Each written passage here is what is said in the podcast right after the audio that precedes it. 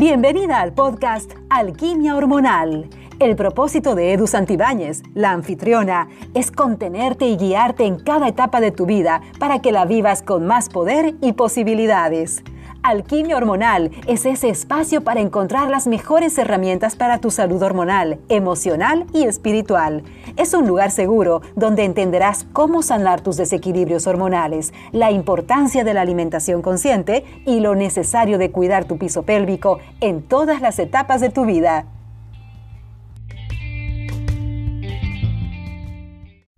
Hola mujeres mágicas, finalmente es miércoles y ya este es el episodio 27 de la tercera temporada. Recuerda que si tienes alguna pregunta o si quieres que hable de un tema en especial, no olvides contactarme a través de mis redes sociales o a través de mi correo electrónico. Y recuerda que donde sea que te encuentres hoy en tu viaje por la salud hormonal, este podcast es el punto de partida perfecto para que puedas colocar todas esas piezas de rompecabezas de tu salud hormonal en su lugar. He escuchado algunas mujeres decir que la menopausia provoca enfermedades cardiovasculares y déjame decirte que eso no es cierto. La menopausia no provoca enfermedades cardiovasculares, lo que sí provoca son nuestros malos hábitos. El llevar una dieta alta en grasas, el fumar, el no hacer ejercicio o el tener otro tipo de hábitos no saludables, esto sí influye bastante en la salud de nuestro corazón. De acuerdo a la doctora Nieka Goldberg, cardióloga y voluntaria de la American Heart Association, dice que mantener una buena salud cardíaca es de suma importancia para las mujeres que han pasado por la menopausia, o sea que ya están en la posmenopausia. Es, de, es mayor riesgo que las mujeres que están en la perimenopausia. Pero no quiero que con esto te asustes. Hoy te voy a compartir, como sabes, varias formas para que mantengas a tu corazón sano después de la menopausia. Comenzamos. Las enfermedades cardiovasculares son la principal causa de muerte en todo el mundo. Aunque las tasas han disminuido debido a los avances del diagnóstico, la prevención y el tratamiento, aún así, una de cada tres mujeres estadounidenses morirá de enfermedad cardíaca y más mujeres morirán que hombres. De acuerdo a la Organización Mundial de la Salud, se calcula que en el 2015 murieron por esta causa 17.7 millones de personas, lo cual representa un 31% de todas las muertes registradas en el mundo. De estas muertes, 7.4 millones se debieron a la cardiopatía coronaria y 6.7 millones a los ataques cerebrales, isquémicos y hemorrágicos. Más de tres cuartas partes de las defunciones por las enfermedades cardiovasculares se produce en los países de ingresos bajos y medios. De los 17 millones de muertes de personas menores de 70 años atribuibles a enfermedades no transmisibles, un 82% corresponde a los países de ingresos bajos y medios y un 37% se debe a enfermedades cardiovasculares. La mayoría de las enfermedades cardiovasculares pueden prevenirse, evitando el consumo de tabaco, las dietas malsanas y la obesidad, la inactividad física o el consumo nocivo de alcohol, Así es que aquí la invitación de la Organización Mundial de la Salud es que utilicemos mejores estrategias para que vivamos más saludables. El riesgo de las enfermedades cardiovasculares en las mujeres aumenta con la edad como lo hace en los hombres, pero el aumento comienza un poco más tarde en las mujeres. La mayoría de las enfermedades cardiovasculares en las mujeres ocurre durante los años posteriores a la menopausia. ¿Qué quiero decir con esto? Que acuérdense que la menopausia simplemente es el acto de dejar de arreglar por 12 meses consecutivos. Después es posmenopausia. Pero como siempre mi invitación es a que no empieces a cuidarte a cuando ya te dio la menopausia o cuando ya estás sintiendo todos estos síntomas. Mi invitación es que por favor pases la voz que les digas a las mujeres lo importante de cuidarnos desde antes. ¿Para qué? Para que evitemos todos los síntomas que pudiésemos tener en la perimenopausia, en esta transición, como también para evitar todas estas enfermedades que más que todo son por los malos hábitos y no tanto por estar envejeciendo o por la dichosa menopausia. Es cierto que cuando estamos en esta eh, posmenopausia, sí somos más, ah, estamos más ah, propensas a que nos den enfermedades. Se ha descubierto que los niveles de colesterol aumentan en los primeros años de la menopausia y es importante destacar que la menopausia prematura es un factor de riesgo establecido para enfermedades cardiovasculares. Hay varios factores de riesgo que están asociados con las enfermedades cardiovasculares.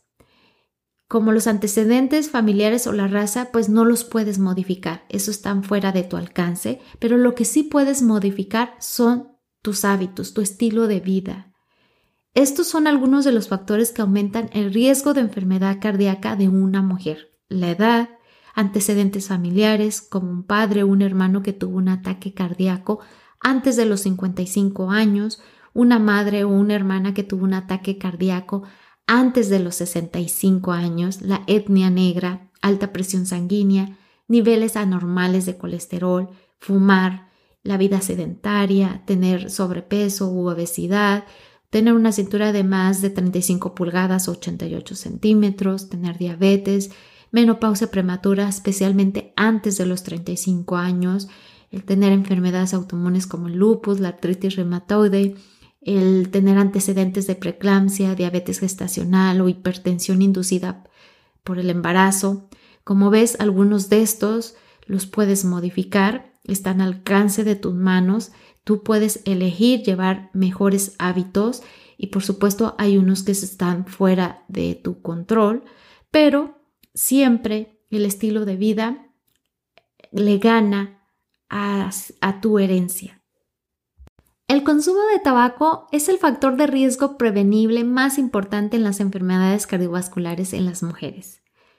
Si tú eres de las mujeres que fuman, tienen de dos a seis veces más probabilidades de sufrir un ataque cardíaco que las que no fuman. Pero te tengo buenas noticias. Cuando dejas de fumar, sin importar cuánto tiempo, cuánto hayas fumado, tu riesgo de enfermedad cardíaca junto con otros riesgos para la salud disminuyen rápidamente. También la presión arterial alta cuando los niveles de estrógeno bajan, el corazón y los vasos sanguíneos se vuelven rígidos y menos elásticos. Debido a estos cambios, tu presión arterial tiende a aumentar provocando hipertensión. Se recomienda el tratamiento para mujeres cuya presión arterial supera regularmente los límites.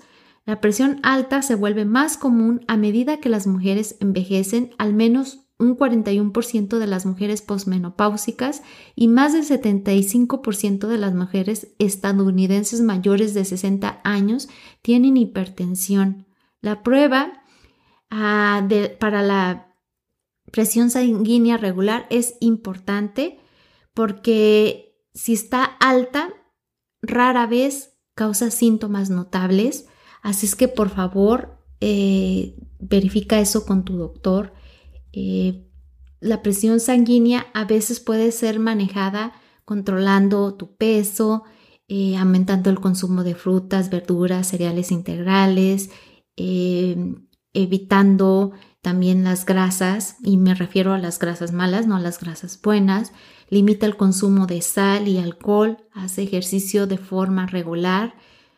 También se recomienda una variedad de medicamentos, para esto ve con tu médico eh, para, para ir viendo con estos cambios de estilo de vida, si no son suficientes, pues tu doctor te puede recetar este medicamento ah, y pues él puede ir controlando y ir haciéndote las pruebas periódicas esenciales que necesites para que se asegure eh, tu doctor y tú de que mantienes eh, todo bajo control, tu presión sanguínea.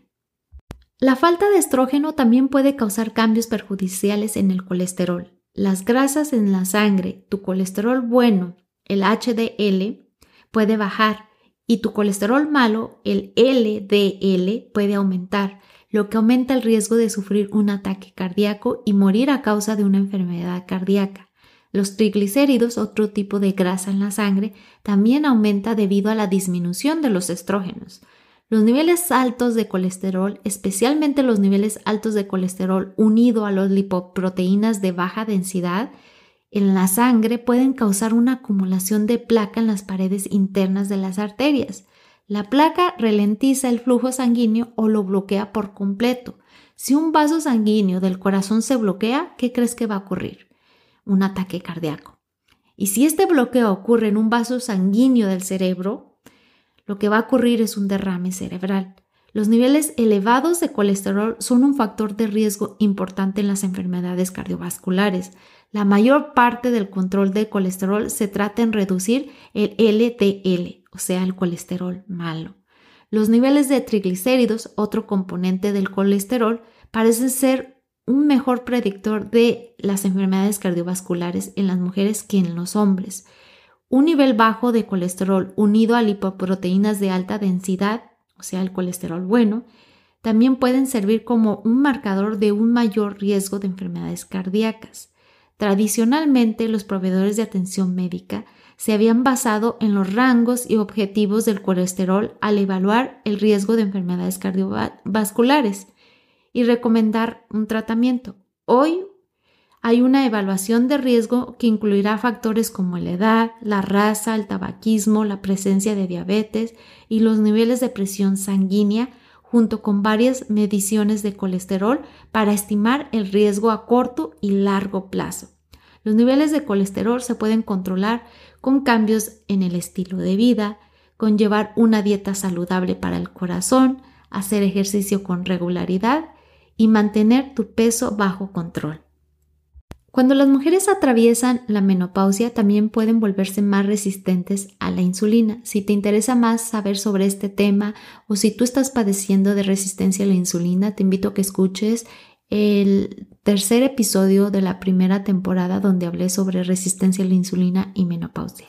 Y te decía que la hormona eh, de la insulina es necesaria para convertir el azúcar en sangre y los almidones en energía para que así los utilicen las células. Como resultado, las mujeres tienen más probabilidades de volverse prediabéticas y diabéticas a medida que pasan de la perimenopausia a la menopausia. Tener diabetes te pone en mayor riesgo de enfermedad cardíaca y accidente cerebrovascular.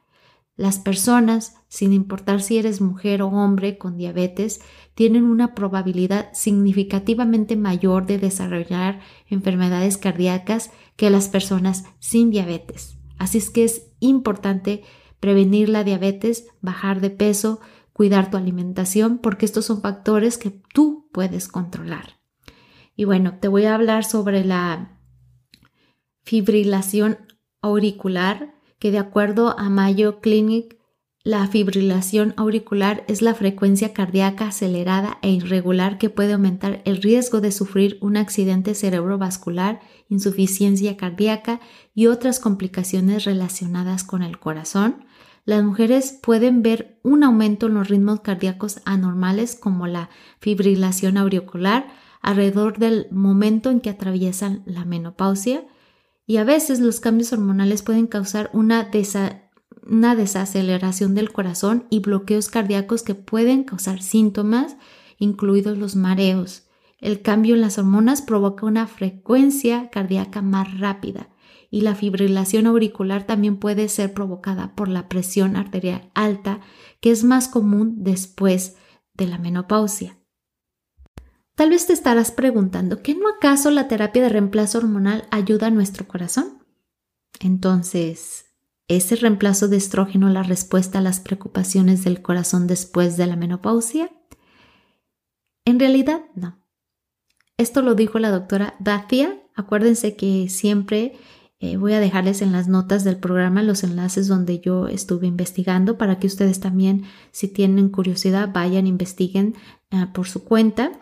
Y bien, ella dice que, que la terapia de reemplazo hormonal puede ayudar a algunas mujeres a controlar sus síntomas de la menopausia durante algunos años, pero realmente no hay evidencia de que ayude a reducir el riesgo de enfermedad cardiovascular. También dice que la terapia de reemplazo hormonal tiene sus riesgos. Eh, creo que ya lo supiste a través de los episodios donde hablé sobre la terapia de reemplazo hormonal y donde hablé sobre las hormonas bioidénticas.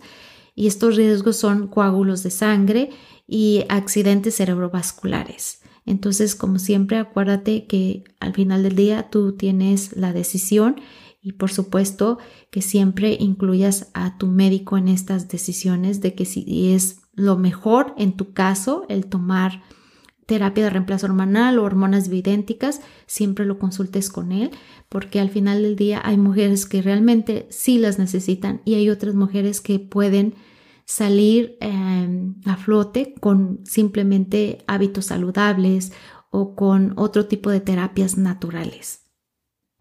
Mi querida escucha, hay algo que te quiero decir y que es muy importante que comprendas, que si bien la transición a la menopausia es completamente normal, natural, algunos de los síntomas asociados con ella, como las palpitaciones del corazón o el aumento de la presión arterial, pueden tener consecuencias importantes y tú no debes de ignorarlas. Por favor, consulta con tu médico, asegúrate de lo que estás experimentando se encuentre dentro de un rango normal. Los síntomas que nunca debes de ignorar son palpitaciones. No asumas que las palpitaciones del corazón son aleteos naturales. Es importante identificar la fibrilación auricular porque esta afección cardíaca aumenta el riesgo de accidente cerebrovascular. También si estás padeciendo de dificultad para respirar, si puedes un día subir las escaleras sin problema y ahora te das cuenta de que te falta el aire, habla con tu proveedor de atención médica. Podría ser un signo de insuficiencia cardíaca congestiva o enfermedad en las arterias coronarias. La dificultad para respirar es también uno de los síntomas más comunes en la fibrilación auricular. También otra que no debes de ignorar es la presión en el pecho, porque podría ser un indicio de enfermedad cardíaca. Algunas mujeres piensan que, a menos que tengan un dolor de pecho aplastante, no es un ataque del corazón. Una sensación de opresión o presión sorda en el pecho que no desaparece o que aparece y luego desaparece podría ser un signo de un ataque cardíaco en las mujeres. También los dolores de cabeza pueden ser un signo de presión arterial alta, por lo que debes controlar cualquier síntoma. El aturdimiento o los mareos, estos podrían deberse a una serie de trastornos como diabetes, insuficiencia cardíaca, una arritmia cardíaca, como la fibrilación auricular. También el dolor de mandíbula, esto podría ser una señal del corazón ah, enfermo y es una señal de advertencia de un ataque cardíaco en las mujeres. También la hinchazón en los pies se podría acumular líquido en tus piernas como resultado de una insuficiencia cardíaca congestiva. Otro último que no debes de ignorar es la dificultad para permanecer acostada. Esto podría ser un síntoma de acumulación de líquido en los pulmones como resultado de una insuficiencia cardíaca congestiva. Y antes, por favor, antes de que vayas a quejarte de lo malo que puede ser envejecer, piensa en el lado bueno o, o en ese privilegio de poder haber vivido una vida, por haber experimentado cuántas personas no tuvieron ese privilegio de llegar a la edad en la que hoy estás. Y lo segundo es que está al alcance de tus manos, es reversible, es prevenible, la menopausia es un momento importante para cuidarte bien y para cuidar tu corazón. Y como ya sabes, es costumbre en este podcast que aquí te voy a compartir hábitos que te van a ayudar a prevenir las enfermedades cardíacas. La primera recomendación es hacerte una prueba de detención. Los exámenes periódicos de salud cardíaca son importantes para mantener tu corazón sano. De acuerdo a la Asociación Estadounidense del Corazón, recomienda que te hagas una prueba de colesterol cada 5 años, la presión arterial al menos cada 2 años y los niveles de glucosa en la sangre cada 3 años. Y por supuesto, checa tu circunferencia de la cintura según sea necesario, el índice de masa corporal durante cada visita médica regular. La segunda recomendación es que hagas ejercicio regularmente, sabías que lo iba a decir, realiza al menos 150 minutos de actividad física por semana para que reduzcas el riesgo de enfermedad cardíaca. Recuerda que las mujeres que hacen ejercicio tienden a no tener tanta presión arterial alta y el ejercicio también puede evitar que tu corazón se haga rígido a medida que envejeces. Incluso si nunca has sido una persona muy activa, no te preocupes, hoy es un buen momento para comenzar, nunca es demasiado tarde. Estas palabras son para cualquier mujer, no me importa la edad que tengas. Los hábitos saludables son de suma importancia para mí porque yo quiero vivir desde mi poder, quiero ser una persona independiente, quiero disfrutar de la vida y sé que a lo mejor me voy a enfermar, pero que no sea por mis hábitos. Quiero vivir los años que tenga que vivir aquí en este plano, pero independiente, feliz, con energía, sin ningún dolor. Y no quiero eh, seguir el status quo o el estándar que promedio que te dice que a cierta edad te tiene que doler tal cosa o tienes que lucir de tal manera o tienes que vivir de tal manera. Yo quiero vivir bajo mis propios términos, pero independiente, saludable. Y todo eso es posible. Si tú eres una persona joven y haces ejercicio, síguelo haciendo. Eh, un maestro cuando estaba en mi certificación, que más bien era, es doctor, él nos decía que si tú sigues haciendo ejercicio a través de los años, vas a llegar a tus 50, 60, 70 y vas a seguir haciéndolo, vas a tener esa condición. ¿Por qué? Porque por años has estado haciéndolo. Igual manera he visto casos de mujeres que empiezan a los 50, 60 años a hacer ejercicio y tienen, sí, dejando un lado el lado físico, sí, muy bonito, pero están rompiendo ese status quo, están dejando de ser esa típica abuelita chacosa, sino todo lo contrario, una mujer que todavía goza de sí misma, de su sexualidad, de que puede hacer todo por ella misma y de que no está dependiente de tal medicina. Eh, hace ya como unos dos, tres años conocí a una dentista.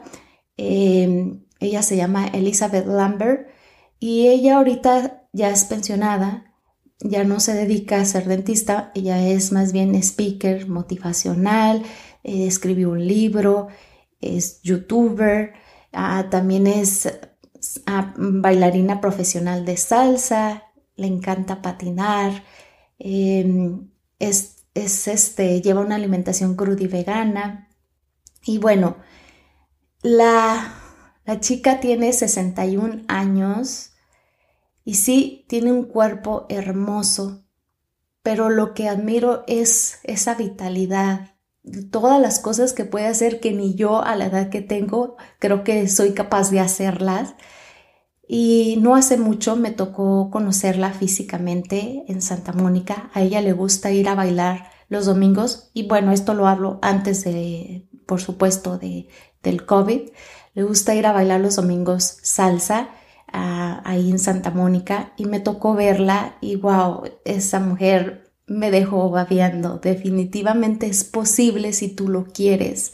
Si tú te decides a llevar hábitos saludables, siempre puedes escoger mejor. Y esa es mi invitación de que no dejemos que los estándares ah, ya antiguos nos digan que tenemos que vernos o lucirnos o sentirnos de tal manera y que nos toca aguantarnos. No, hay muchísimas posibilidades, pero también tú te tienes que hacer responsable y hacer de todos estos hábitos parte de tu rutina y hacer lo mejor que tú puedas, sí, pero también que le pongas ese amor, que no sea ah, desde, desde el tengo que, como si fuera un castigo, todo lo contrario, hacer todos estos cambios poco a poco, si es que no los tienes, y si los tienes, pues perfecto, sigue así. Pero esa es mi invitación, de que todo es posible y que como ya te lo he estado diciendo a través de este episodio, puedes reinvertir eh, tu situación si es que ahorita no estás llevando hábitos saludables. La tercera recomendación que no puede faltar en alquimia hormonal es la alimentación. Sabes que no la puedes subestimar ni mucho menos ignorar. Una alimentación más saludable se traduce en una función cardíaca eficiente y un bienestar en general. Aprende a comer sano, sin hacer dieta. Lleva una alimentación saludable, nutritiva, rica en frutas y verduras. Esto puede ayudarte a reducir el riesgo de enfermedades cardíacas a medida que envejeces. La cuarta recomendación es que dejes de fumar. Fumar afecta el riesgo de enfermedad cardíaca de una mujer de una manera aún más significativa que la de un hombre. Así es que por favor te pido que analices las opciones para dejar de fumar con tu médico. La quinta recomendación es que mantengas una actitud positiva.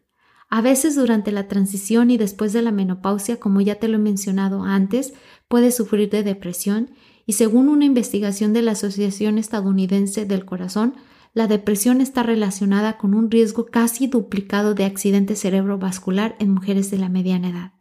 Es por eso que mantener una actitud positiva después de la menopausia es tan importante para nosotras. Entiendo que pasar por la menopausia puede padecer un gran cambio de vida para algunas mujeres o para todas, no lo sé, pero en lugar de preocuparte, Em, más bien te invito a que te ocupes, a que intentes aprovechar este momento de tu vida comiendo bien, haciendo ejercicio, socializando con tus amigos, eh, buscar un nuevo hobby, aprender algo nuevo, viajar. Y por supuesto, busca la ayuda de un profesional si sientes que te, te rebasa la depresión. No subestimes tus emociones. Y ya recapitulando, la amenaza de enfermedad cardíaca aumenta sustancialmente después de la menopausia y es una amenaza que debemos de tomar en serio. Como mujeres debemos recordar que desarrollar una enfermedad cardiovascular o cualquier otra condición de salud nunca es una conclusión inevitable. En nosotras está el poder de reducir el riesgo comiendo de una manera saludable, manteniendo un peso saludable de acuerdo a nuestra edad y estatura, haciendo ejercicio regularmente, durmiendo lo suficiente, dejando de fumar si es que fumas y lo más importante, priorizar la salud en general y por supuesto la de tu corazón.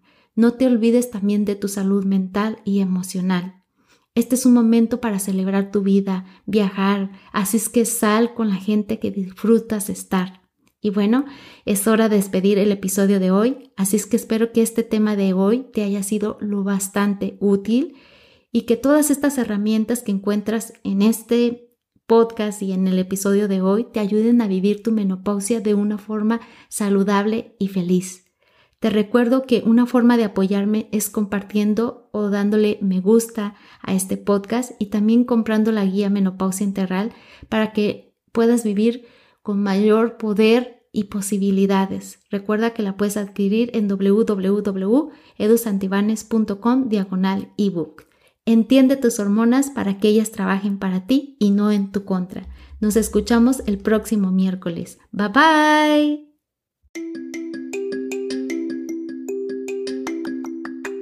Únete a la comunidad de Edu Santibáñez para que recibas contenido exclusivo. Visita www.edusantibanes.com barra suscríbete y no te olvides de ser parte de sus redes sociales en Instagram, Facebook y Spotify como Alquimia Hormonal.